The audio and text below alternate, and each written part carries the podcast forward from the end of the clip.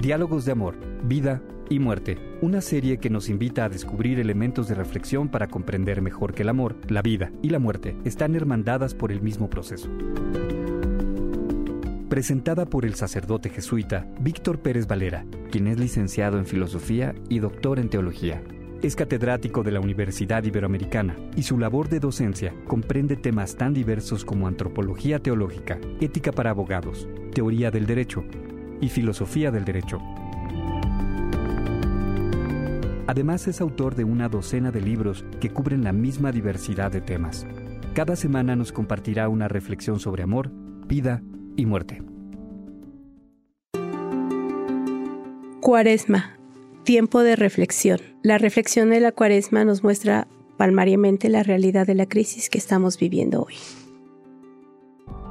La cuaresma es de una importancia enorme en el año. Nos exige autoexamen y autocrítica. Algunas personas pretenden cambiar muchas cosas del mundo en que vivimos, pero son pocos los que buscan comenzar los cambios por uno mismo para que se verifiquen los cambios en el tiempo de crisis que estamos viviendo hoy, hay que comenzar con una reorientación del espíritu para procurar un humanismo abierto, integral a la trascendencia. ¿A qué nos invita la cuaresma? Una característica importante de la cuaresma es compartir el tiempo, los bienes materiales y espirituales. No se posee algo verdaderamente si no se comparte. La cuaresma nos pone de frente a nuestra caducidad y nos impulsa a buscar caminos nuevos que nos conduzcan a superar el egoísmo, tanto individual como social. Se impone una actitud activa, una donación personal adornada de lo que puede embellecer y purificar el don.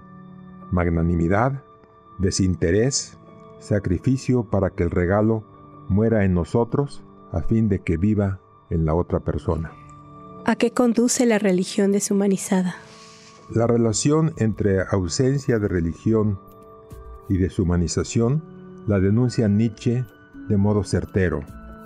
Las aguas de la religión se retiran dejando en pos de sí lagunas y pantanos. Las naciones se separan otra vez con odio encarnizado. Las ciencias trituran y disuelven las más firmes creencias. Todo prepara el campo a la barbarie inminente. Se alzan ahí, es cierto, enormes fuerzas, pero son fuerzas salvajes, primitivas, carentes en absoluto de toda misericordia. Además de Nietzsche, ¿qué otros filósofos han escrito sobre este desajuste? Otros filósofos del siglo pasado han descrito también con rasgos sombríos la decadencia del ser humano. Subrayan el declive, la desintegración, el desmoronamiento y la decadencia espiritual de nuestro tiempo. Por ejemplo, Heidegger hablaba de que a ninguna época, en ninguna época, el ser humano se le había presentado nuestro tiempo con, de modo tan conflictivo. Para Sartre, la vida es un absurdo, y para otro filósofo mucho más positivo, Gabriel Marcel, el ser humano se ha empantanado en el problema, problema con comillas, en el problema, en el mundo del tener, y se ha olvidado del misterio con comillas, del misterio del ser. Asimismo, para Ortega y Gasset, el sistema de valores ha perdido su vigor, su evidencia y su atracción. ¿Qué otras disciplinas piensan al respecto? También los psicólogos humanistas lanzan un grito de alarma Víctor Frank en El hombre en busca de sentido, Philip Lerch en El hombre en la actualidad y Eric Fromm en El miedo a la libertad. Asimismo, otros grandes escritores han cargado las tintas sobre la decadencia del ser humano. Huxley, por ejemplo, en Su Mundo Feliz, y Orwell en La Rebelión de la Granja y en su sátira 1984. En esta última, se denuncia con vigor el totalitarismo dictatorial, así como el imperialismo democrático con comillas. Dominan en nuestro mundo la falta de interioridad. El libertinaje se confunde con la libertad. Esta se cuestiona La vida humana es un juego de marionetas. No existe la responsabilidad. Algunas aberraciones humanas se postulan, aunque parezca increíble, como derechos humanos. ¿Qué opina la filosofía de la religión? En la filosofía de la religión se alude a dos tipos de experiencias, experiencias abismales y experiencias de plenitud. Las experiencias abismales tienen un carácter negativo, por ejemplo, catástrofes naturales, fracasos, enfermedades, epidemias. Jaspers las denomina situaciones límite, que como las experiencias abismales ayudan a profundizar la existencia y acercan a la frontera límite de la trascendencia.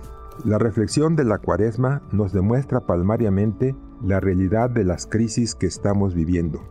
La tecnología no resuelve las grandes injusticias económicas ni las lacerantes desigualdades sociales.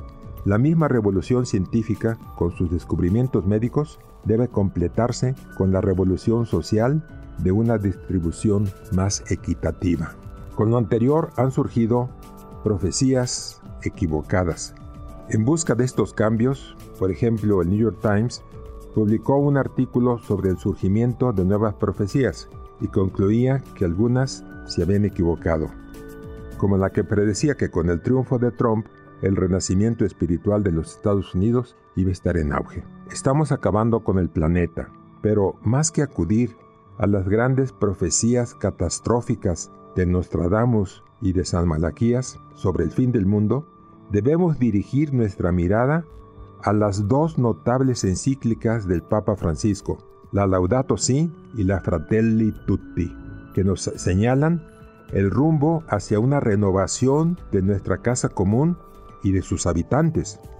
Independientemente de la afiliación filosófica, o de la fe, o de la increencia, estos documentos nos indican el camino que debemos emprender con valor y audacia para superar las crisis de nuestro tiempo. Sin duda en esta cuaresma estas son unas guías muy importantes y actuales.